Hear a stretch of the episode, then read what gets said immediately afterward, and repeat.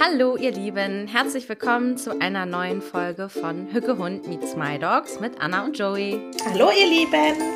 Wir haben uns heute ein wichtiges und ein bisschen auch ernsteres Thema, wo es eigentlich nicht wahnsinnig viel zu lachen gibt, vorgenommen. Wir haben unabhängig voneinander beide eine Podcast-Folge aus einem anderen Podcast gehört, die wir ein bisschen zum Aufhänger für das heutige Thema nehmen wollen. Und es wird um Tierversuche gehen. Ich möchte jetzt irgendwie nicht sagen, viel Spaß bei der Folge, wollte ich gerade sagen, aber ja, ich glaube, es ist wichtig, darüber zu sprechen, sagen wir es so. Vielleicht regt sie ja zum Nachdenken an. Ja. gerade schon festgestellt, es wird schwierig, weil wir ja so gerne und so viel lachen. So viel, dass in der letzten Podcast-Folge Lacher rausgeschnitten wurden. ähm, mal gucken, wie das heute so wird. Also, heute, wie gesagt, nicht so viel zu lachen. Also, wir haben beide die äh, Folge Die Rache der Affen aus dem äh, Zeitverbrechen-Podcast gehört, wo es ähm, ja um einen ein Skandal, kann man quasi sagen, oder wo ein Tierversuchslabor ähm, hochgenommen wurde. Ähm, und zwar das äh, Versuchslabor vom Max-Planck-Institut für biologische Kybernetik in Tübingen. Dort sitzt ein sehr berühmter Hirnforscher, also ich kannte den tatsächlich auch. Der heißt Nikos Logothetis, der an äh, 42 Menschenaffen dort ähm, ja, Forschung betrieben hat. Makakenaffen waren es, keine Menschenaffen, Makakenaffen. Makakenaffen, ja. An Menschenaffen ist, habe ich rausgefunden, äh, die Forschung seit 1991 verboten. Also an Gorillas, an ähm, Schimpansen. Schimpansen, genau. genau. verboten. Also Makakenaffen, genau. Das sind diese kleinen, ich glaube, Meerkätzchen heißen die auch, ähm, diese kleineren Affen. Und er ähm, hatte sich vorgenommen, das Gehirn genau zu erforschen, also quasi so eine Weltkarte des Gehirns zu erstellen, um genau zu wissen, in welchem Gehirnareal passiert was, wie sind die neuronal untereinander verschaltet. Also es war jetzt keine Forschung, die in irgendeinem Medikament äh, stattgefunden hat.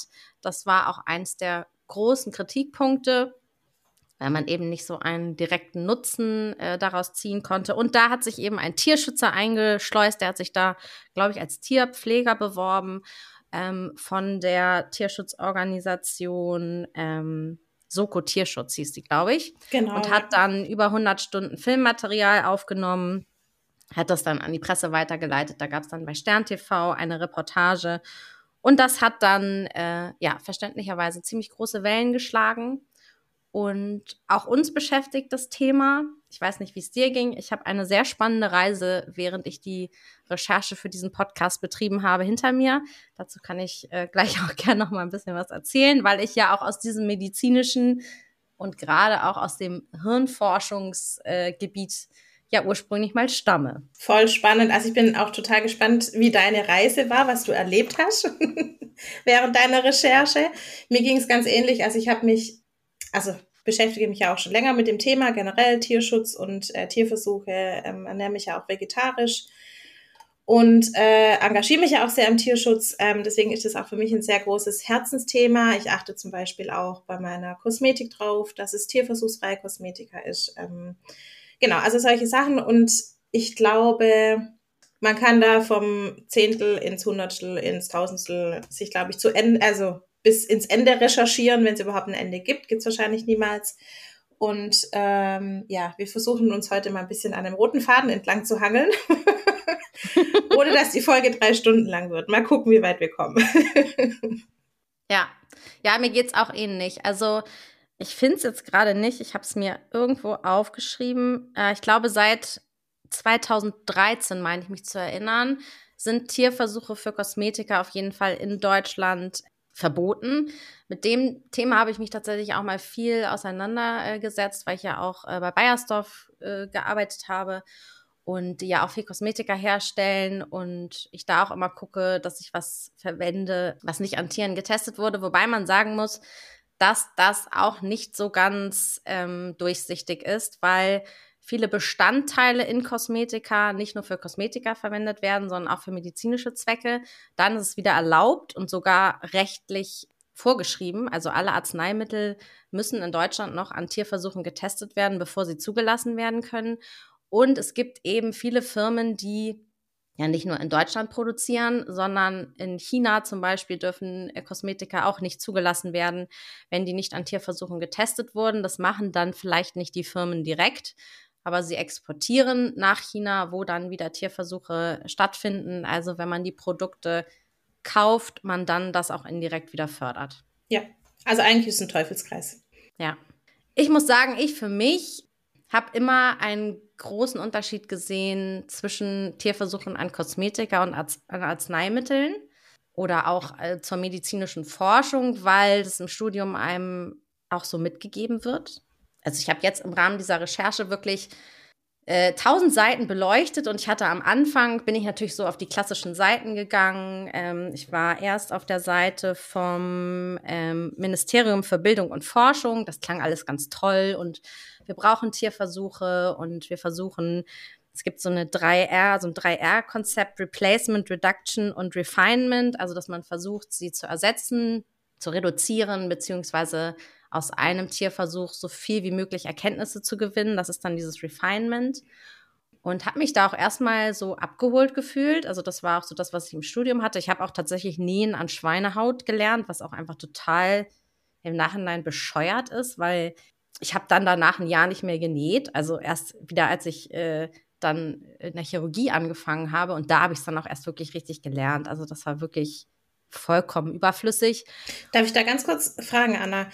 Das interessiert mich jetzt zum Beispiel total. Also das Nähen an der Schweinehaut, weißt du, das wurde das Schwein extra getötet, damit Medizinstudenten an dem Schwein üben können, an verschiedenen Körperteilen, keine Ahnung, Leber, Herz und so weiter? Oder war das jetzt irgendwie, ich sage jetzt mal ganz böse, in Anführungszeichen, ein Abfallprodukt?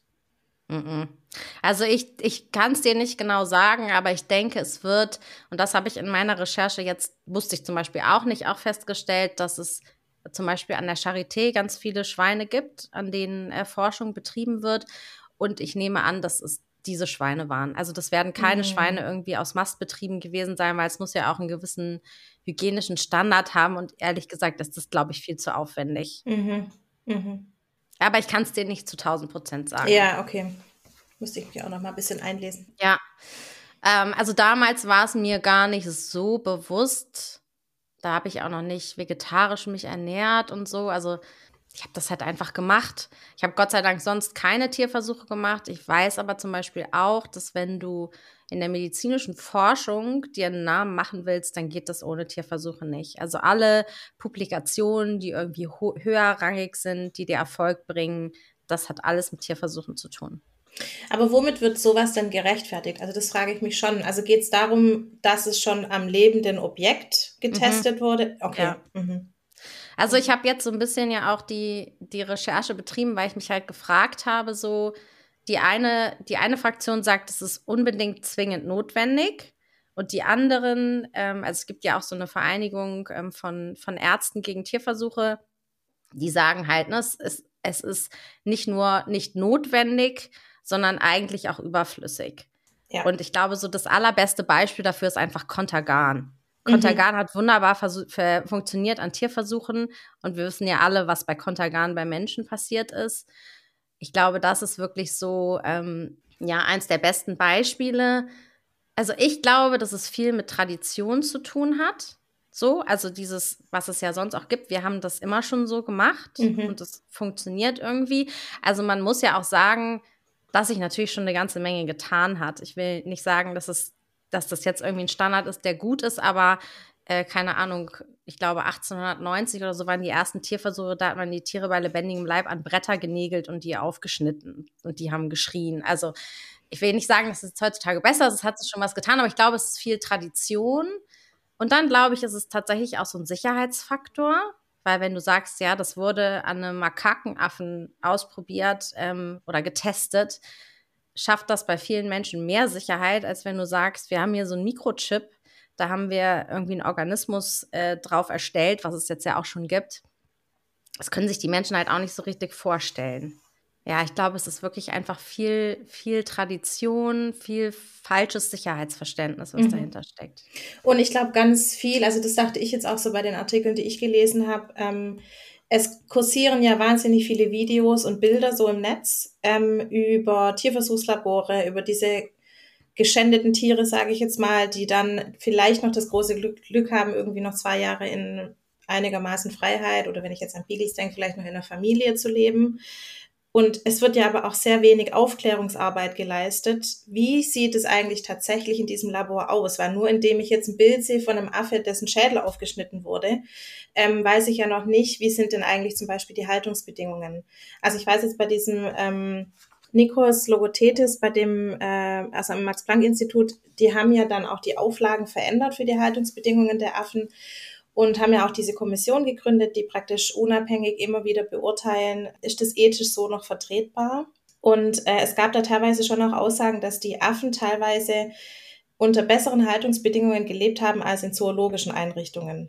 Mhm. Und da frage ich mich schon, also ist für mich jetzt noch nicht Grund genug, Affen deswegen für Tierversuche zu verwenden. Aber ich frage mich dann schon, ja, also klar, ich, ich sehe das schon auch. Es, es hat uns ja jetzt, die, wenn man jetzt die letzten 200 Jahre Medizingeschichte anguckt, schon auch weitergebracht.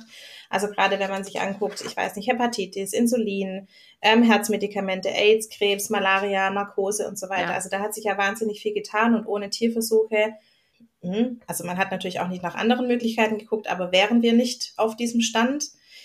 Aber ich finde es schon wahnsinnig, ich finde es irgendwie größenwahnsinnig auch tatsächlich. Es hat irgendwie was mit Größenwahn zu tun. Ja, also ich finde den Aspekt ganz interessant, weil der hat mich auch sehr beschäftigt, dieser Aspekt mit, die leben ja unter so guten, oder was heißt so guten, aber unter, unter besseren Haltungsbedingungen als Tiere im Zoo. Jetzt kann man natürlich nochmal überlegen, wie gut sind die Haltungsbedingungen im Zoo. Also da mhm. besser zu sein. Unterirdisch. auch nicht so schwierig.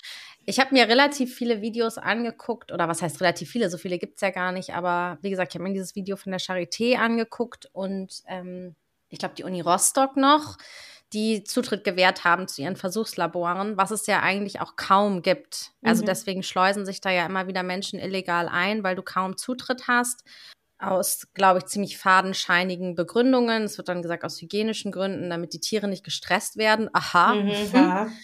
Es geht natürlich vor allen Dingen darum, dass sie ja auch Angst haben, das zu zeigen. Und es wird ja auch, können wir später nochmal drauf eingehen, damit auch nicht so gut umgegangen, muss man sagen. Also auch der Nikos Logothetis hat ja Morddrohungen bekommen und mhm. so. Das ist natürlich ähm, nicht die richtige Reaktion darauf.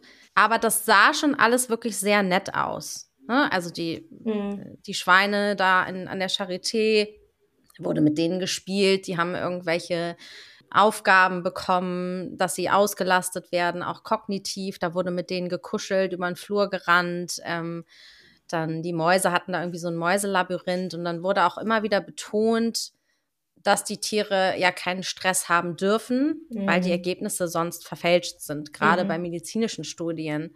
Und dann habe ich so im Laufe der Recherche gedacht, ja, okay, gut, alles, was du vielleicht bislang so gesehen hast, waren diese kosmetischen Forschungen, weil, also ich habe auch mal ein Video gesehen, wo irgendwie so ein Kätzchen irgendwie wirklich zwei Flaschen Shampoo ins Auge gedrückt wurden, um zu gucken, was mit dem Auge passiert, was ja auch einfach total bescheuert ist, weil mhm. wer drückt sich denn zwei Flaschen Shampoo ins Auge? Also wie, wie irgendwie unsinnig auch. Aber ich habe dann gestern eine Dokumentation gesehen, vielleicht können wir die auch hier drunter verlinken vom NDR, die ich sehr, sehr, sehr, sehr gut fand und was natürlich auch immer noch mal auch bei mir, ich muss das zugeben, das macht emotional was anderes mit mir, wenn da Mäuse sind, als wenn da Beagles sind. Mhm. Oder auch Menschenaffen, auch Schweine. Es, es macht für mich, es, es ist natürlich, es ist ganz klarer Speziismus, aber es macht bei mir schon einen emotionalen Unterschied. Naja, in dieser Doku ging es auf jeden Fall um Laborbiegel, ähm, an denen auch Arzneimittel getestet wurden. Und das war eben so eine Organisation, die die Beagle daraus befreit haben. Und ich habe ja auch tatsächlich ähm, eine Coachie gehabt, die einen Laborbeagle hatte. Und auch bei uns im Tierheim sind immer mal wieder Laborbeagle. Und wenn du siehst, wie die da rauskommen, dann braucht mir keiner sagen, dass die keinen Stress haben und die gute Lebensbedingungen haben. Also diese Beagle gestern, die mussten zwangsernährt werden, mhm. weil die sich nicht getraut haben, was zu fressen. Weil die wahrscheinlich über Magensonden mit irgendwas vollgepumpt wurden.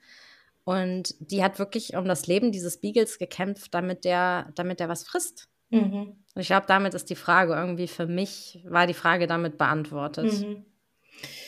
Ach du, da kriege ich Gänsehaut beim Zuhören, echt. Also Ich habe in diesem äh, Zeitverbrechen-Podcast in der Folge, ist ja der Max Eislinger, also ein äh, auch relativ engagierter Journalist im Interview, beziehungsweise berichtet auch so ein bisschen, der sich lange mit diesem Fall ähm, am Max-Planck-Institut Institut auseinandergesetzt hat. Und der hat dann in ich komme jetzt gerade nicht mehr drauf, aber der war auf jeden Fall auch in einem Tierversuchslabor und hat sich, also hat darum gebeten, sich das angucken zu dürfen, auch wie mhm. diese Versuche überhaupt vonstatten gehen. Ähm, werden die Tiere da gezwungen, werden die fixiert? Also was passiert da genau? Und er hat dann auch berichtet in der Folge, dass er da teilweise auch Affen gesehen hat, die, also so diese Motivation in diesem Labor war eben, dass die Affen einen Tropfen Apfelsaft bekommen, wenn sie mitmachen. Und es gab da aber auch Affen, die zum Beispiel entschieden haben, nee, sie möchten jetzt gerade nicht und haben dann dieses Röhrchen, wo der Apfelsaft eben äh, eingeflößt wird, also bewusst auch aus dem Mund genommen oder aus dem Maul genommen. Ähm, und es gab wohl auch einen Affe, der da eingeschlafen ist. Und das seien wohl so diese Kriterien, an denen der Stresspegel des Tieres festgemacht wird. Also das Tier kann selber entscheiden, möchte ich gerade oder nicht. Wobei ich auch da gleich einschieben muss. Ich weiß nicht, ob das Tier jetzt entschieden hätte, dass es möchte, dass der Schädel aufgeschnitten wird. Wahrscheinlich eher weniger. Und natürlich schläft es irgendwann vielleicht auch ein vor Erschöpfung. Also ich weiß ja. nicht, es gibt sicherlich, also hoffentlich kann ich nur sagen, gibt sicherlich irgendwelche Bestimmungen, wie lange irgendwie an einem Tag, also wie viele Stunden an diesem Tier gearbeitet werden darf oder mit dem Tier auch gearbeitet werden darf. Ich glaube, im Max-Planck-Institut sind es mittlerweile, ah nee, stimmt gar nicht. Ich glaube, gerade in diesem Labor, wo der Max Eislinger war, war sind es jetzt mittlerweile, glaube ich, fünf Stunden am Tag. Also länger als fünf Stunden dürfen sie nicht aus dem Käfig draußen sein. Wobei ich da auch denke, also fünf Stunden wird an mir geforscht täglich schon eine lange Zeit und dass du dann vielleicht vor Erschöpfung auch irgendwann nicht mehr kannst und auch das ja eine Stressreaktion sein kann, dass der Körper einfach sagt, nee, also bis hierhin und nicht weiter. Also wie du sagst, ich würde jetzt, das würde ich jetzt auch nicht unterschreiben, dass die Tiere ein stressfreies Leben führen. Andererseits, ich kann es natürlich auch nicht beurteilen, ich war noch nie in einem Tierversuchslabor. Also nee. das ist jetzt nur das. Es gibt sicherlich auch da ja gravierende Unterschiede. Ja, ja. Na, das muss man ja sagen. Also es gibt sicherlich welche, will ich jetzt gar nicht sagen, die sich äh, toll um die Tiere kümmern, aber man muss ja auch sagen, es hat halt auch immer was mit Geld zu tun. Mhm. Ne, und es gibt Standards, die erfüllt werden müssen. Und ich kann es dir nicht genau sagen, aber ich denke nicht, dass die besonders toll sein müssen, weil ich meine, der Standard bei einem Haustier ist, du musst eine Stunde mit dem rausgehen. Also mhm. wenn wir uns da das Tierschutzgesetz angucken, es ist halt auch da alles ja sehr schwammig, darf kein Leid und Schmerz zugefügt werden ohne ähm, triftigen Grund. Ja, was ist denn ein triftiger Grund? Es gibt sicherlich Unterschiede, aber es wird niemand jetzt da irgendwie super viel Geld für ausgeben, einfach nur damit es den Tieren gut geht. Also das kann ich mir einfach nicht vorstellen. Und ich finde halt immer so diesen Faktor, wenn man schon, also wenn man das Video aus der Hundetagesstätte in München gesehen hat, mhm. wenn man sieht, wie Menschen draußen mit ihren eigenen Hunden umgehen, die sie von Herzen lieben, dann denke ich mir, wie wird es in diesen Laboren zugehen? Und die mhm. sind ja auch unter Stress. Die Mitarbeiter werden mhm. sicherlich auch mal stressige Tage haben das frustet auch. Also ich habe ja auch äh, mehrere Doktorarbeiten angefangen, nicht mit Tieren, nicht an Menschen, alles nur statistisch, aber es frustet ja auch, wenn du nicht die richtigen Ergebnisse bekommst. Und ich glaube, das darf man auch nicht vergessen und Frust wird einfach super gerne an Tieren ausgelassen mhm. oder mhm. an hilflosen Wesen.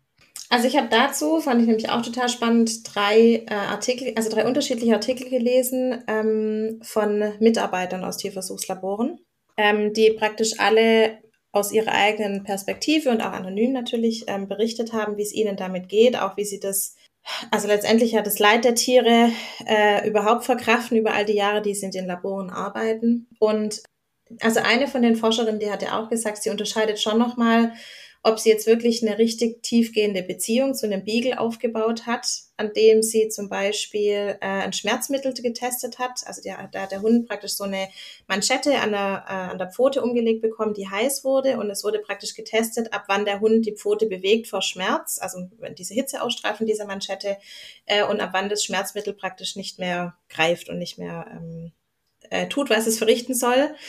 Und diese man, also sie hat es wohl selber auch an sich getestet, ob das funktioniert, weil es wohl an dieser Manschette, an dieser Manschette einzustellen ist, ab wann der Schmerz praktisch zu groß wird, beziehungsweise die Hitze zu groß wird, dass wirklich ernsthafte Verbrennungen entstehen. Äh, und da hat sie gesagt, das ist was, also es gibt ja auch diese Kategorien von ähm, leicht zumutbarem Schmerz, mittlerer Schmerz und sehr starker Schmerz, ähm, was praktisch in deutschen Tierversuchslaboren so erlaubt ist. Und wir haben ja auch prinzipiell ähm, die, also grundsätzlich Forschungsfreiheit, habe ich mich extra noch mal ein bisschen mhm. eingelesen. Und da hat sie gesagt, das kann sie für sich ethisch gut vertreten. Und sie kann am Abend zu ihren nach Hunden nach Hause gehen und sagen, ja, das ist in Ordnung, das würde ich auch meinem Hund zumuten. Ähm, und gleichzeitig hat sie da aber auch ganz klar gesagt, für sie ist es Teil des Jobs, dass sie nach einer Reihe von Versuchen Mäuse töten muss, die einfach nicht mehr lebensfähig sind aufgrund der Versuche, die sie, die sie eine Stunde vorher an denen mhm. durchgeführt hat. Und das, also mich hatte schon ein bisschen erschreckt. Also ich glaube, das ist letztendlich auch wie in der Nutztierhaltung, also alle Mitarbeiter in der Nutztierhaltung. Ich glaube, du brauchst auch so eine gewisse Abgeklärtheit oder so eine, ich will es jetzt gar nicht stumpf nennen, sondern wirklich Doch, so eine das passiert, aber du stumpfst ab. Also das, ich glaube, das ist wirklich, das ist was passiert. Das passiert ja auch, ist ja mir auch im Krankenhaus passiert. Hm. Weißt du, du siehst da die schlimmsten Verkehrsunfallsopfer und am Anfang macht dich das total fertig und du kannst nicht schlafen mhm. und nach sechs Jahren ist es dein Alltag. Mhm. Aber ich glaube, anders würdest du es ja wahrscheinlich auch gar nicht schaffen. Genau, also es hat was auch mit Selbstschutz zu tun. Genau, genau, das meine also, Du kannst genau. halt nicht bei jedem bei jedem Schwerstverletzten irgendwie fünf Tage nicht mehr schlafen, weil dich das alles so mitnimmt und seine Familie oder bei jemandem, der gestorben ist. Ähm, mhm. Ähm, und so ist es auch, glaube ich, bei jedem Versuchstier dann. Du kannst mhm. ja nicht um jede Maus ein halbes Jahr trauern. Das mhm. schaffst du ja gar nicht. Deswegen passiert da im Körper irgendwas, was dich davor schützt. Ja. Ja, also ich glaube, ansonsten würde ja niemand mehr in Laboren oder in Nutztieranlagen arbeiten. Also da, da ja. wäre ja niemand mehr, der diese Jobs tatsächlich ausführt. Aber für mich war es tatsächlich schon ein bisschen schwierig, das auch so nochmal zu lesen, beziehungsweise ja, mich da auch so reinzuführen, weil ich hatte jahrelang Mäuse als Haustiere ich habe emotionale Beziehungen zu den Mäusen aufgebaut und die Mäuse sicherlich auch zu mir. Also sicherlich nicht in der Komplexität wie jetzt mit den Hunden zum Beispiel. Aber für mich war das schon, also ich dachte schon kurz, ich finde, es ist einfach auch Teil der Gesellschaft, dass wir uns als Menschen auch so, also auch von der Intelligenz her so erhaben fühlen über jegliches andere Lebewesen. Also sei es jetzt Hund, sei es Affe, sei es, ich weiß nicht, Delfin in irgendwelchen, äh, was ist sich, Seabird und so weiter. Ich finde, das ist, also eigentlich, das ist einfach nur widerwärtig. Ja. Und also für mich, weil du es jetzt gerade auch gesagt hattest, also ich, dadurch, dass ich eben Maushalterin war, kann ich mich da auch tatsächlich nicht so einfühlen zu sagen, an der Maus kann ich das eher noch rechtfertigen oder an der Ratte. Also Ratten hatte ich auch schon als Haustiere.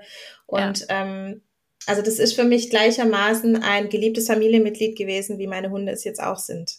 Ja, und ich finde aber auch, es ist also gerade für den Mitarbeiter ja auch wahnsinnig schwierig. Ähm, also die haben das eben auch geschildert, geschildert alle drei in den Artikeln, ähm, wie schwierig das auch ist, sich gegenüber Familie und Freunden dann auch recht zu fertigen. Sie machen es gerne, einfach um aufzuklären, weil einfach wirklich wenig ja auch ehrlich und offen drüber gesprochen wird.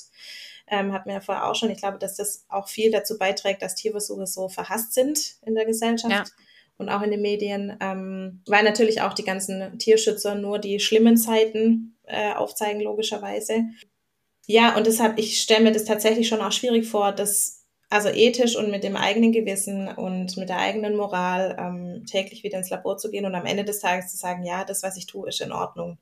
Und dient praktisch diesem höheren Zweck, eine Krankheit zum Beispiel zu heilen. Ja, ja, ich glaube, dass das wirklich auch dahinter steckt. Also, dass das einfach auch eine also die Motivation, ich, ich glaube nicht, dass es alles böse Menschen sind, so, sondern mhm. die Motivation steckt ja wirklich dahinter, was zu verändern, was zu verbessern, gerade auch für Krebspatienten, für Kinderkrebspatienten, für Kinder mit schweren Herzfehlern. Also die Motivation dahinter ist ja schon eine gute, muss man sagen. Also die machen es ja nicht jetzt aus Freude daran, ähm, Hunde zu quälen oder Affen zu quälen oder ich glaube, es steckt eben auch ein sehr wissenschaftlicher ähm, Angang an das ganze Thema dahinter. Also gerade dieses, was du auch gesagt hast oder was ja auch gesetzlich so äh, festgelegt ist, dass ähm, der, Nutz, der Nutzen des Experiments größer mhm. sein muss als das Leid, was daraus entsteht, was ja mhm. auch eine sehr ähm, subjektive Entscheidung ist. Also wer ja, entscheidet, wer, wer wie leidet? Also man kann die Tiere ja nicht fragen aber dass, dass das eben dahinter steckt, dieser, also man nimmt das Leid in Kauf, um guten, was Gutes daraus für die Welt zu verändern, für die Menschenwelt, muss man ja ganz klar mhm. sagen. Und dann steckt, glaube ich, auch einfach jetzt vielleicht nicht von den Mitarbeitenden, aber von denen, die forschen und die da Publikationen veröffentlichen, natürlich auch ein Erfolgsgedanke dahinter. Ne, also wir alle wollen irgendwie erfolgreich sein und gerade auch in der Medizin, wenn du dir dann Namen machst, das äh, hat auch wieder was mit Macht zu tun und mit mit dem eigenen Ego, ne, wenn du so ein Hirnforscher bist, der plötzlich rausgefunden hat, ich meine, wir wissen irgendwie über ein Prozent, wie das Gehirn funktioniert. Und wenn du jetzt als Hirnforscher plötzlich der Öffentlichkeit sagen kannst, hey, ähm, ich habe jetzt das und das hier rausgefunden oder auch ähm, es gibt ja diese, diese Hirnschrittmacher auch, das wurde auch in der Zeitverbrechen-Folge angesprochen, für Parkinson-Patienten. Wenn du jemandem ein Leben ermöglichen kannst durch deine Forschung indirekt, dass der wieder einigermaßen normal leben kann, klar macht das was mit dir. Mhm. So, also das kann ich aus eigener Erfahrung sagen. Es macht auch was mit einem, wenn man äh, eine, eine Hirn-OP gemacht hat und jemandem das Leben gerettet hat. Gar keine Frage, klar. Das ist halt auch zutiefst befriedigend. Mhm. Und es ist ja auch, also menschlich beziehungsweise natürlich. Endorphine aus. Ja, ja. Das ist selbstbelohnend, wie Jagdverhalten bei Hunden. Ja. Und ähm, ja, zu den Mäusen, ich habe ich alles wieder vergessen, ich wollte so viel sagen. ich muss es verhalten, muss es verhalten. Ähm, also was ich wirklich ähm, auch ein bisschen äh, ja richtig verrückt fand, dass ja die Mäuse so, also es wird ja so viel mit Mäusen geforscht, weil bei denen quasi das Genom komplett entschlüsselt ist. Also man ihre Genetik in- und auswendig kennt. Und die werden aber ja so genmanipuliert, dass sie dann quasi irgendwie dem menschlichen ähm, Genom einigermaßen ähnlich sind und mhm. dann wird in die halt irgendwelche, wenn irgendwelche menschlichen Tumore da äh, rein implantiert, reingepflanzt, was ja von sich aus einfach irgendwie total abartig ist, oder? Also total. Ja, ich kann nur sagen, ja.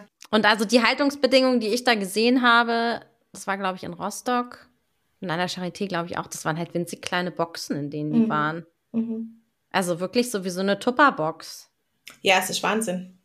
Das wollte ich jetzt vorher noch sagen, ähm, weil wir es ja auch noch mal kurz wegen den Haltungsbedingungen hatten. Das war ja auch mit, also tatsächlich der äh, Nikos Lokotetis, der wurde ja auch dafür ausgezeichnet, mehrfach, dass er sich extrem dafür eingesetzt hat, die Haltungsbedingungen von Affen überhaupt zu verbessern in Laboren ich bin da trotzdem total hin und her gerissen, weil wie du sagst, also es schöner zu machen als in einem Zoo, ich glaube, das schafft wahrscheinlich jeder Privathaushalt, würde ich jetzt mal ganz vage behaupten. Aber das heißt ja nicht automatisch, dass der Affe oder das Tier oder was auch immer ein schönes Leben führt, nur weil es. Und sie werden ja extra dafür gezüchtet. Richtig. Also in dieser NDR-Dokumentation sind die zu einer Beagle-Zuchtfarm in Frankreich gefahren, wo die Beagle extra für diese Tierversuche gezüchtet werden die leben halt da ohne menschlichen Kontakt, ne, Beagle. Also ich meine, alle mhm. Hunde sind ja, also klar, da kommt irgendwie jemand rein und putzt mal, aber ansonsten haben die da nur einen Betonboden. Du hörst die von draußen schreien, die sind da irgendwie zu 20, 30 in einem Zwinger, sich komplett selbst überlassen. Also ich finde das auch schon wirklich schwierig, Tiere, also ich möchte jetzt auch gar nicht darüber reden, haben wir ja auch schon mal angeschnitten, wie diese Zucht stattfindet, weil das mhm. sind ja nicht zwei Beagle, die sich toll finden und dann, mhm. äh, also da gibt's ja auch Vorrichtungen, äh, möchte ich gar nicht so tief drauf einsteigen, aber ich finde es schon irgendwie abartig, dass wir gezielt andere Lebewesen züchten, um sie dann zu quälen und zu töten. Also es ist doch irgendwie abartig. Ja, also züchten und manipulieren, jetzt gerade im Fall der Mäuse, beziehungsweise Ratten. Ja, ist es auch. Ganz netter Sidefact dachte ich noch, ähm, nur finde, wenn das vielleicht interessiert. In Deutschland ist es so, dass nur 0,1 Prozent der Tierversuche an Affen durchgeführt werden. Alle anderen Tiere sind Ratten, Hunde, Mäuse und Kaninchen. Ja, und Schweine und Schafe gibt es auch. Hier am UKE gibt es auch Schafe. Ich hatte einen Kommiliton, mhm. Ich weiß gar nicht mehr, was der für eine Doktorarbeit gemacht hat, aber der hat irgendwas an trächtigen Schafen geforscht. Da wollte ich dann auch, auch gar nicht, damals schon gar nicht weiter weiter wissen, ähm, was da stattfindet. Ich habe auch noch eine Zahl gefunden. Mhm. Und zwar werden jährlich 70 Millionen Tiere in Tierversuchen verwendet. Das fand ich auch eine krasse mhm. Zahl. Mhm. Also ich habe es jetzt nicht aufgeschlüsselt, wie viel ähm, davon Mäuse, Ratten, mhm. Hunde und so mhm. weiter sind, aber. Wahnsinn. Und dann aber auch gleichzeitig finde ich, also wir sprechen jetzt hier ja gerade nur, sage ich jetzt mal, über Tierversuche, also über Tiere, die speziell für Tierversuche, für Labore und so weiter gezüchtet beziehungsweise manipuliert und gemanipuliert werden. Ähm, das ganz andere Thema und da finde ich, wird es e-, viel eher toleriert und gerechtfertigt ist einfach die Nutztierhaltung. Also, und ich finde nach wie vor nicht, dass das eine Leid das Leid des anderen rechtfertigt auf irgendeine Art und Weise. Aber ich meine, wir züchten genauso ja Schweine, Kühe, was weiß ich was, Tiere, um sie letztendlich auszubeuten, zu messen, zu schlachten und zu essen. Und ja, also ich finde, es kommt jetzt auch, ich finde jetzt gerade speziell auch so im letzten halben Jahr wurde gerade auch der, dieser Aufschrei immer größer, also wie wirklich krass schlecht diese Haltungsbedingungen sind und auch das Leben der Tiere überhaupt. Aber da ist es ja absolut gerechtfertigt, also aus menschlicher Sicht, ähm, dass wir Tieren dieses Leben, also dieses kurze Leben, dieses anstrengende und stressvolle Leben zumuten, um es dann später essen zu können. Gehen dann aber gleichzeitig im Laden und holen uns tierversuchsfreie Kosmetika. So. Also, ja. ich esse jetzt kein Fleisch, deswegen ich, mein Gewissen ist total rein. ich glaube, das hängt auch sehr viel damit zusammen. Also, ich, ich glaube, wenn wirklich alle Menschen sich damit intensiv beschäftigen würden, was da abgeht. Mhm. Und deswegen finde ich es auch so wichtig, darüber zu sprechen, weil auch ich habe mich mit diesem Tierversuchsthema nicht täglich hier beschäftigt. So, also klar, es war es in meinem Hinterkopf gewesen und ich kann auch solche Dokumentationen nur sehr schwer sehen, mhm. ohne daran komplett kaputt zu gehen. Aber manchmal muss man das einfach tun. Also ich habe das ja auch gemacht, bevor ich vegetarisch geworden bin, vegan geworden bin. Und je mehr ich mir das angucke, desto weniger kann ich auch solche Dinge konsumieren. Und ich glaube, das ist einfach ein großes Problem, dass die Menschen das wegdrücken, weil sie es nicht sehen wollen und können. Ich glaube, viele können es auch ja. nicht aushalten, so dieser Wahrheit und der Realität ins Gesicht ja. zu gucken.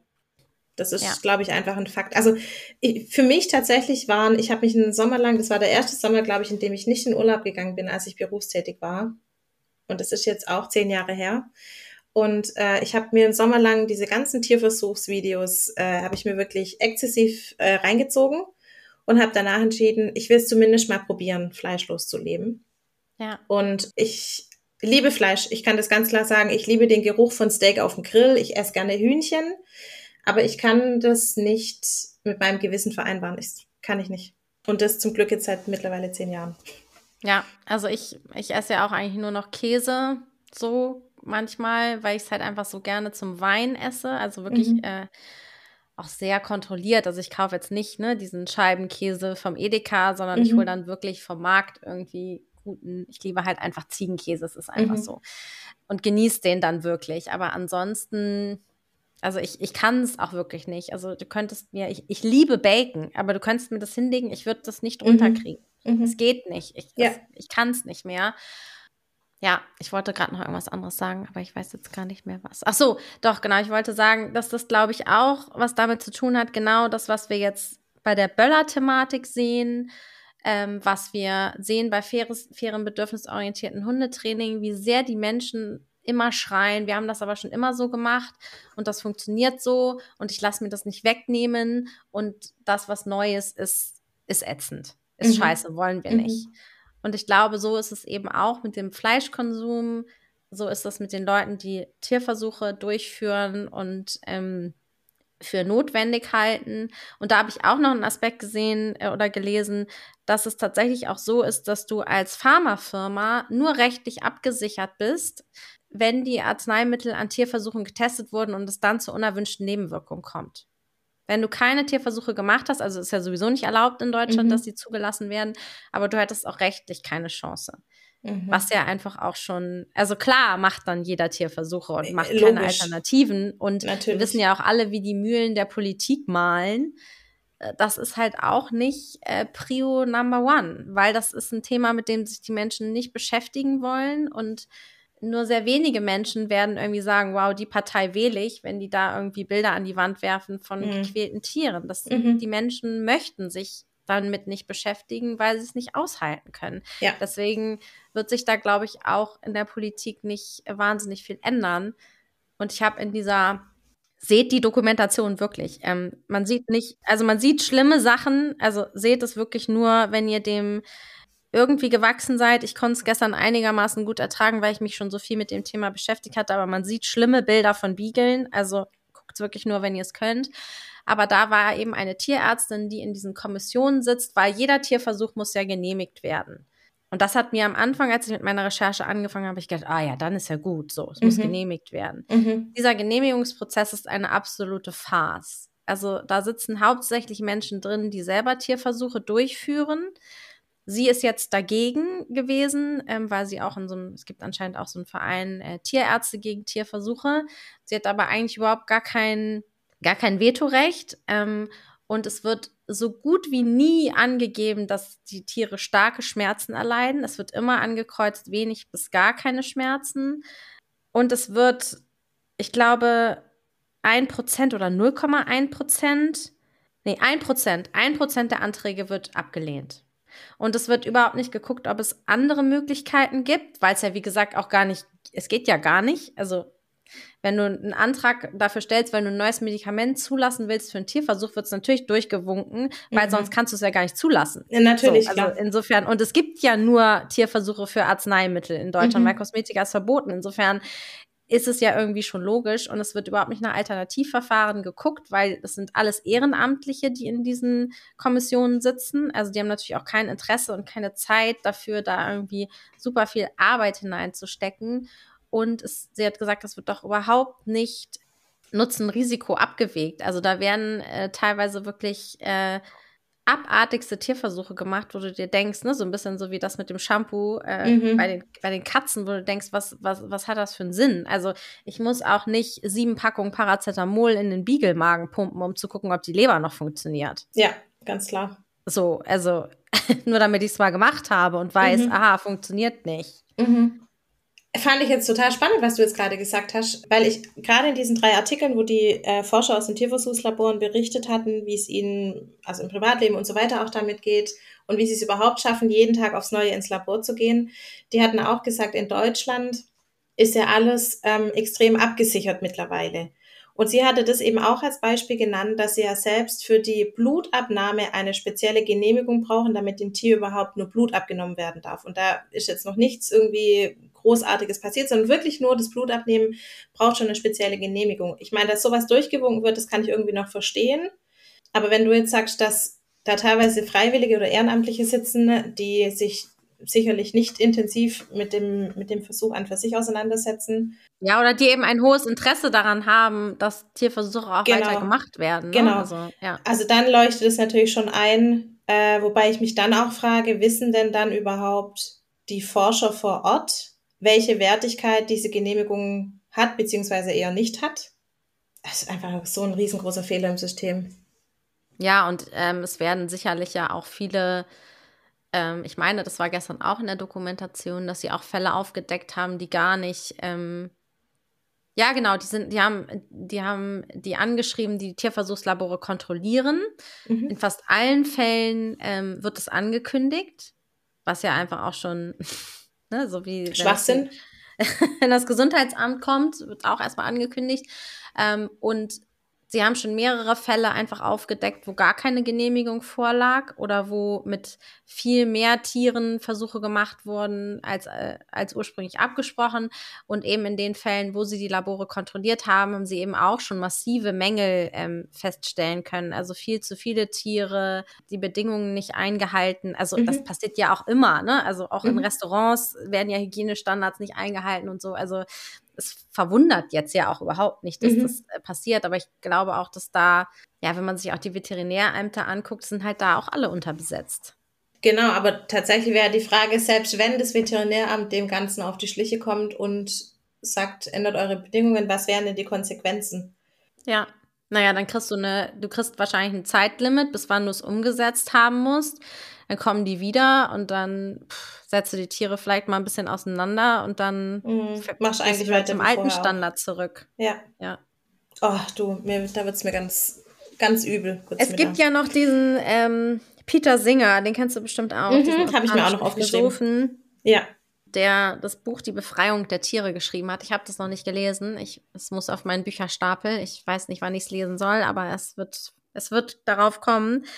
Und der äh, hat ja noch mal so eine ganz äh, provokante These aufgestellt, die ich einfach auch ja interessant finde, die noch mal so ein bisschen auch in diesen Speziismus reingeht und ähm, haben wir, also dürfen wir unser Leben verbessern auf dem Rücken anderer, beziehungsweise ähm, warum stellen wir uns so hoch auf dieser Welt, dass wir ne, einfach über, über das Schicksal anderer Tiere ähm, bestimmen können und ich krieg's jetzt, kriege ich es richtig zusammen. Also er hat auf jeden Fall gesagt, Tierversuche sind erlaubt, wenn wir ähm, sind ethisch unter gewissen Bedingungen erlaubt, wenn wir selber aber dann auch uns zugestehen, dass wir Versuche an Menschen durchführen, die einen ähnlich kognitiven Zustand haben wie Tiere. Genau, also er hat es betitelt an schwerstbehinderten Menschen. Genau. Oder eben auch an Embryonen, hat er, glaube ich, auch noch mit reingenommen. Ja. Ähm, was er schon, äh, glaube ich, weiß, weiß nicht, was das für Wellen geschlagen hat, aber was ja schon, glaube ich, auch äh, bei dem einen oder anderen, glaube ich, in, zu einem Riesenaufschrei führen könnte. Mhm. Ähm, Gerade auch so mit unserer äh, vergangenen Geschichte. Also tatsächlich, ich habe mir den genau auch aufgeschrieben, habe auch dasselbe äh, Zitat praktisch mir nochmal mit vermerkt und dachte dann erst kurz, es geht nur um das reine Schmerzempfinden, ähm, dass man einer Maus unterstellt, dass sie ein anderes Schmerzempfinden hat als ein Mensch, sage ich jetzt mal. Das war aber nicht der Fall, sondern er hat es ja wirklich bezogen auf den kognitiven Status. Mhm. Genau, und ich dachte dann so, ich finde so, in gewisser Hinsicht hat er schon recht. Weil was bringt mir denn eine Forschung an einem Affe über Jahre und Jahre und Jahre hinweg, wenn ich es letztendlich ja doch am Menschen testen muss? Und also was, was gibt jetzt irgendjemandem das Recht zu entscheiden, dass wir das Leben des Affen opfern, um die medizinische Forschung für Menschen voranzutreiben und sind dann aber nicht bereit, ich sage es jetzt mal ganz provokant, Kinder dafür einzusetzen, für die, für die Versuche. Ja. Also der Aufschrei, das wäre wahrscheinlich un, unbeschreiblich oder egal, Kinder, Erwachsene, egal was, irgendwelche Minderheiten, keine Ahnung, es ist ja alles möglich. Äh, Männer, Frauen, was auch immer. Ja, die Frage ist, wer legt, wer legt es dann wieder fest, ne? Wer den, also es könnten ja auch irgendwelche Männer sagen, Frauen haben denselben kognitiven Status wie ein Makakenaffe. Ja. Gibt bestimmt welche, die das behaupten. Ja, und umgekehrt sicherlich auch. ja. Ja, genau. Und da denke ich, ja, also da muss ich ihm schon beipflichten tatsächlich, auch wenn es diese äh, wie, wie sagt man zu diesen äh, Versuchsgruppen, also Menschen, die dann irgendwie so, weißt Placebo-Produkte testen. Probanden, danke. das hat mir gerade gefehlt. Aber da denke ich auch, also die testen das ja nicht praktisch von der Pike auf, sondern da sind ja schon so viele Tests vorangegangen, damit man sagen kann, ja, okay, also ich sag mal, in 90 Prozent der Fälle müsste, müsste es für den Menschen sicher sein. Aber warum, warum testet man das nicht von Tag eins an am Menschen? Wenn es doch für den Menschen gedacht ist, dann macht ja. es doch Sinn, das am Menschen zu testen. Weil es natürlich ethisch einen anderen Stellenwert hat, wenn du sagst, ich muss am Ende des Tages ein paar Menschen töten, als ein paar Mäuse. Aber da sage ich dann, wir sind doch eh zu viele Menschen. Also warum kommt es dann auf drei mehr oder weniger an? Ich finde halt den Gedanken auch so pervers, dass wir, das ist jetzt auch eine sehr provokante These, hate me for it. Ich weiß, dass auch nicht alle davon betroffen sind, aber es gibt ja schon einfach wirklich viele Erkrankungen, die auch hausgemacht sind. Ne? Also Lungenkrebs. Mhm. Ich weiß, es gibt Menschen, die nie geraucht haben, die Lungenkrebs bekommen. Es ist aber eine wirkliche Minderheit. Die meisten Bronchialkarzinome haben Raucher. Diabetes, Bluthochdruck machen haben wir, weil wir uns nicht bewegen, weil wir fettig essen. Ja, ich weiß, nicht jeder kann sich gutes Essen leisten und natürlich steckt dahinter auch eine Industrie, aber das sind alles menschgemachte Erkrankungen, die wir jetzt heilen wollen, damit wir noch länger leben können und dafür töten wir Tiere. Also mhm. Habe ich mir auch als Punkt aufgeschrieben. Das macht gar keinen Sinn. Es macht einfach keinen Sinn. Und natürlich ist es, ist Alzheimer und Demenz sind schlimme Erkrankungen und jeder, der einen Angehörigen hat, der eine Krebserkrankung hat, ich weiß es selber welche, es ist, es ist furchtbar, es ist schrecklich, einen geliebten Menschen zu verlieren oder auch jemanden, der dann plötzlich demenzkrank wird. Und ja, ich möchte auch gerne für mich wissen, wie das Gehirn funktioniert. Aber theoretisch, also wenn man das jetzt, wenn man es wirklich mal theoretisch macht, also das Gehirn ist ja schmerzunempfindlich. Also du kannst ja auch Menschen, genau wie Affen, kannst du den Schädel aufbohren unter lokaler äh, Betäubung und dann kannst du eine Operation am Gehirn durchführen. Wird ja auch gemacht, um zu gucken, ne, ob die Sprache noch äh, funktioniert, wenn du in irgendeiner Region operierst, wo das Sprachzentrum ist. Bei Parkinson-Patienten wird es gemacht, um zu gucken, ob der Herzschritt, äh, der, der Hirnschrittmacher richtig platziert ist. Also könnte man es theoretisch, wenn wenn es jetzt nur darum geht, wirklich so eine Weltkarte zu erstellen, meine, kein Mensch wird wahrscheinlich sagen, er lässt sich freiwillig den Kopf aufbohren, aber. Würde der Affe ja auch nicht sagen. Ja, genau. Was gibt uns dann das Recht, es für den Affen zu entscheiden? Ja. Und letztendlich, ich glaube, bei allem steht ja dahinter, dass wir jetzt über all die Jahre danach streben, ein längeres Leben zu führen.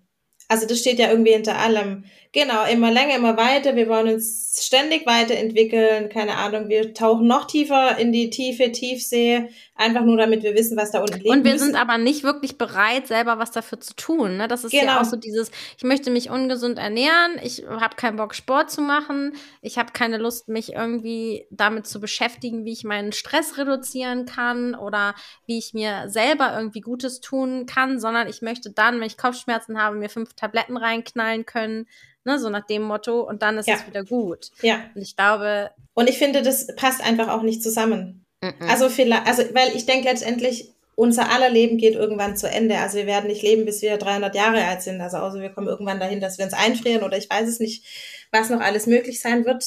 Aber letztendlich unser aller Leben geht zu Ende. Und ja, es gibt Menschen, deren Leben schneller beendet ist oder früher beendet ist. Es gibt Menschen, die leben halt bis sie 118 Jahre alt sind. Also, aber jetzt deswegen andere Lebewesen zu etwas zu zwingen, beziehungsweise dafür zu benutzen, um das eigene Leben zu verlängern, weiß ich nicht, fühle ich überhaupt nicht. Zumal es ja, vielleicht können wir da auch noch mal kurz drauf eingehen, es gibt ja alternative Methoden. Damit habe ich mich nämlich auch noch mal beschäftigt, mhm. die halt einfach noch nicht zugelassen sind. Es gibt auch tatsächlich richtige so Messen, wo die das vorstellen. Und das sind ja auch alles Wissenschaftler, die sich äh, wirklich damit beschäftigen und da eben einfach auch ja, die, die Verantwortung zum einen in der Politik liegt, weil es werden super viele Steuergelder ausgegeben für Tierversuche. Das muss man ja mhm. auch nochmal sagen, dass wir das alle, können natürlich nichts dagegen tun, aber wir unterstützen das alle mhm. mit unseren Steuergeldern und es wird wahnsinnig wenig Geld investiert in, in Forschung für Alternativmethoden. Und es gibt ja, also es gibt äh, Zellkulturverfahren, also so in vitro, wo quasi dann Zellen extra gezüchtet werden, ne, sodass du so eine kleine Leber dann züchten kannst, eine menschliche mhm. Leber, mhm. also dass du auch wirklich menschliche äh, Zellen hast. Ähm, du kannst da tatsächlich auch schon richtig Herzgewebe äh, zusammenzüchten und kannst tatsächlich auch richtig so kleine ähm, Verbindungen schon schaffen. Also es gibt auch, ich bin da jetzt nicht total drin in der Materie, aber es gibt richtig so kleine Mikrochips, Biochips heißen die, wo du dann ähm, Wer das sehen möchte, wie gesagt, in der Reportage, wo gestern, die ich gestern gesehen habe mit den Biegeln, da wird es auch kurz gezeigt. Hast dann wie so, ein, wie so ein kleines Modell, das ist wirklich winzig und da hast du dann einen, so einen kleinen Punkt, das ist dann die Leber und dann hast du die Niere und dann hast du das Herz und die sind alle miteinander auch quasi wie über Blutgefäße äh, miteinander verbunden, sodass du quasi wie so einen kleinen menschlichen Organismus auf so einem Mikrochip hast mhm. und daran dann halt auch super gut Medikamente testen kannst und hast dann eben menschliche Zellen und menschliche rekonstruierte Organe im Gegensatz zu Mäusen und was auch immer. Und so wie die das geschildert haben, ich bin da jetzt nicht in dem Labor, ich kann euch das nicht sagen, ob das wirklich super gut funktioniert, aber äh, die waren sehr begeistert davon und man sollte das ja zumindest mal angehen. Also zumindest ja. mal gucken, wir vergleichen mal den Tierversuch mit diesem Versuch und gucken, äh, was besser rauskommt ähm, oder wo der, wo der bessere äh, Benefit am Ende ist. Weil es gibt ja auch super viele Tierversuche, die einfach zu nichts führen. Und dann wird die Maus immer noch mal weitergehen, verändert, um zu gucken, ob es jetzt vielleicht irgendwie funktioniert. Und ich weiß zum Beispiel auch, dass Alzheimer an Mäusen geheilt ist, aber mhm. schön. Ja. An Menschen halt nicht. Und ich glaube, das, was wichtig ist, ich weiß, das wird nicht auf heute, von heute auf morgen passieren, aber sich wirklich mal damit zu beschäftigen, da Gelder reinzustecken und eben zu gucken, wie ist denn der Vergleich? Weil das findet bislang ja überhaupt noch nicht statt. Es wird einfach an, an Tieren weitergeforscht. Dann gibt es natürlich Probandenforschung. Das darf natürlich dann immer erst gemacht werden, ne? oder du musst ja auch dich freiwillig dafür melden. Und wer meldet sich jetzt schon für ein Also, äh, wenn du eine Umfrage machst und sagst, melden Sie sich hier für diese Forschung, für die, als Proband für dieses Krebsmedikament, das wurde vorher schon an Mäusen und Affen getestet, dann werden alle sagen, ja klar. Und mhm. wenn sie sagen, hier, das ist frisch auf dem Markt, hat noch keiner ausprobiert, dann werden alle sagen, oh nee, möchte ich dann nicht. Dann lieber nicht, genau. Irgendwie. Und gerade für die Kosmetiker gibt's ja auch, also das weiß ich auch, ähm, einfach super gute Hautmodelle von menschlicher Haut. Also mhm. du brauchst, du, du musst da überhaupt nicht irgendwie das an Kaninchen testen oder sowas, weil es an dieser menschlichen, künstlich generierten Haut einfach viel, viel besser und aussagekräftiger ist, als wenn du deinem Kaninchen irgendwie eine Creme aufs Fell schmierst. Ja. Was ja auch schon Sinn macht, weil wir haben ja eine ganz andere Behaarung, ganz andere Haarfollikel, ganz andere Poren als Kaninchen. Mhm, so. Mhm. Computersimulation fällt mir noch ja. ein, weil wir es ja vorher genau, hatten mit Schweinehautnähen. Ja. Ähm, wo man ja auch mittlerweile, also ich, ich denke halt auch, man muss es auch so in Vergleich setzen. Wir haben künstliche Intelligenz erschaffen, die theoretisch wahrscheinlich eine ganze Firma leiten kann oder was weiß ich, den ganzen Globus irgendwie beherrschen könnte und steuern könnte und schaffen es aber nicht. Computersimulation für Medizinstudenten zum Beispiel irgendwie zum Alltag zu machen, dass, weil du kannst ja trotzdem Nadel und Faden in der Hand führen und es wird dann übertragen auf den Bildschirm, wo du dann eben die, die imaginäre Haut nähst oder ich weiß nicht, wie das genau funktionieren könnte. Ja, und nähen ist ja jetzt ja auch kein Hexenwerk, also das kannst du ja super gut auch im OP lernen. Da steht ja jemand daneben. Also du, du machst dann ja keinem Menschen da irgendwie eine völlig zerschredderte Naht ins, ins Gesicht, sondern fängst ja auch erstmal irgendwo an, wo man es nicht so sieht. Und da ist ja auch ja. jemand daneben, der guckt. Also du kannst es ja auch gar nicht äh, komplett vermurksen irgendwie. Und Blutentnahme äh, Zugänge legen, das, das, das übt man aneinander. Wie viele Leute haben mir schon in den Arm gestochen, die das noch nie gemacht haben? Ja, das mhm. tut weh, ist doof äh, aber sie müssen es ja irgendwie auch lernen. Und Klar, aber es geht auch am Menschen. Ja, ich, ich kann mich freiwillig dazu entscheiden und sagen, hier, üb ja. bei mir. Der Beagle kann es nicht. Mhm. Und ich kann meinem Hund auch kein Blut abnehmen. Also auch da wieder, ne? Es ist, ja.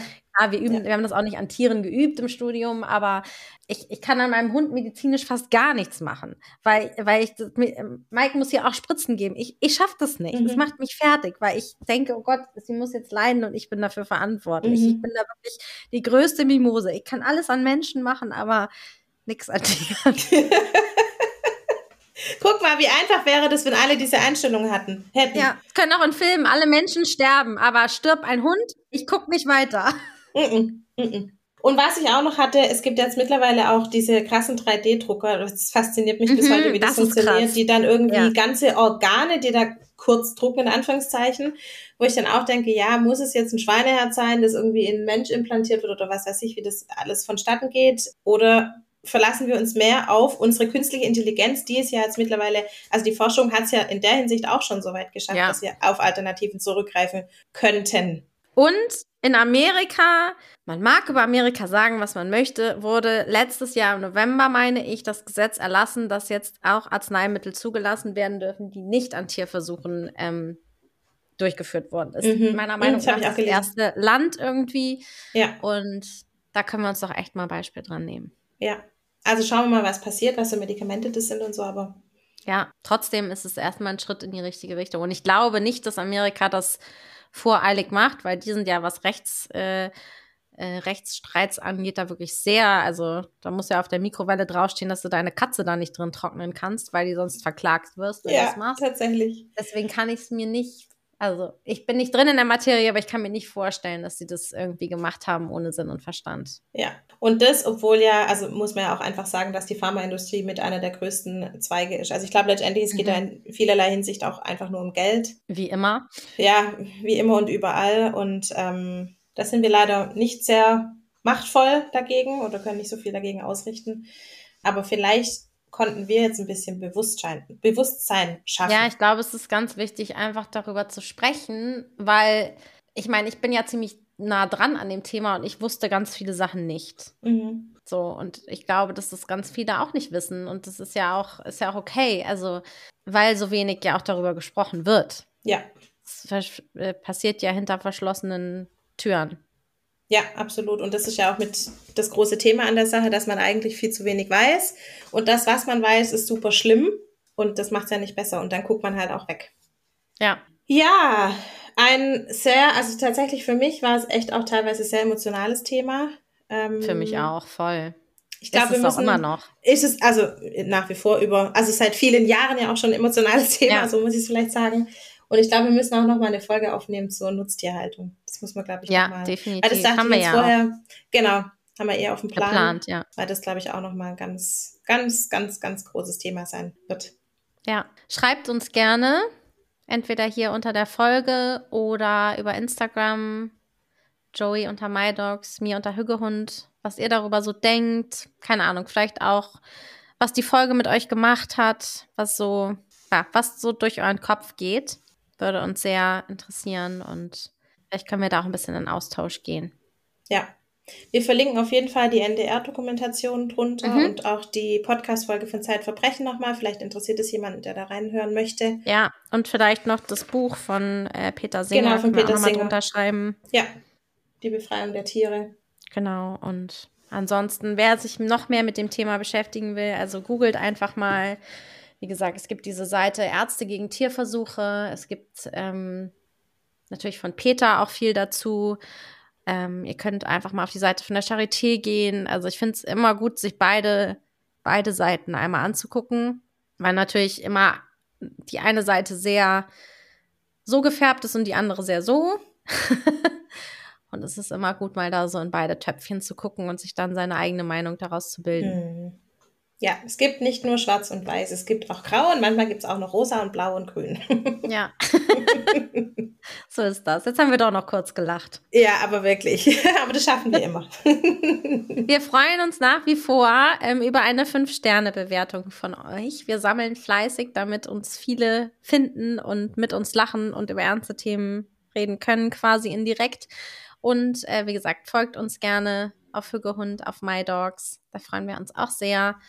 Und ja, hoffen, wir konnten euch ein bisschen zum Nachdenken anregen. ja. Und ansonsten hören wir uns nächste Woche wieder, ihr Lieben. Macht's gut. Tschüssi. Tschüss.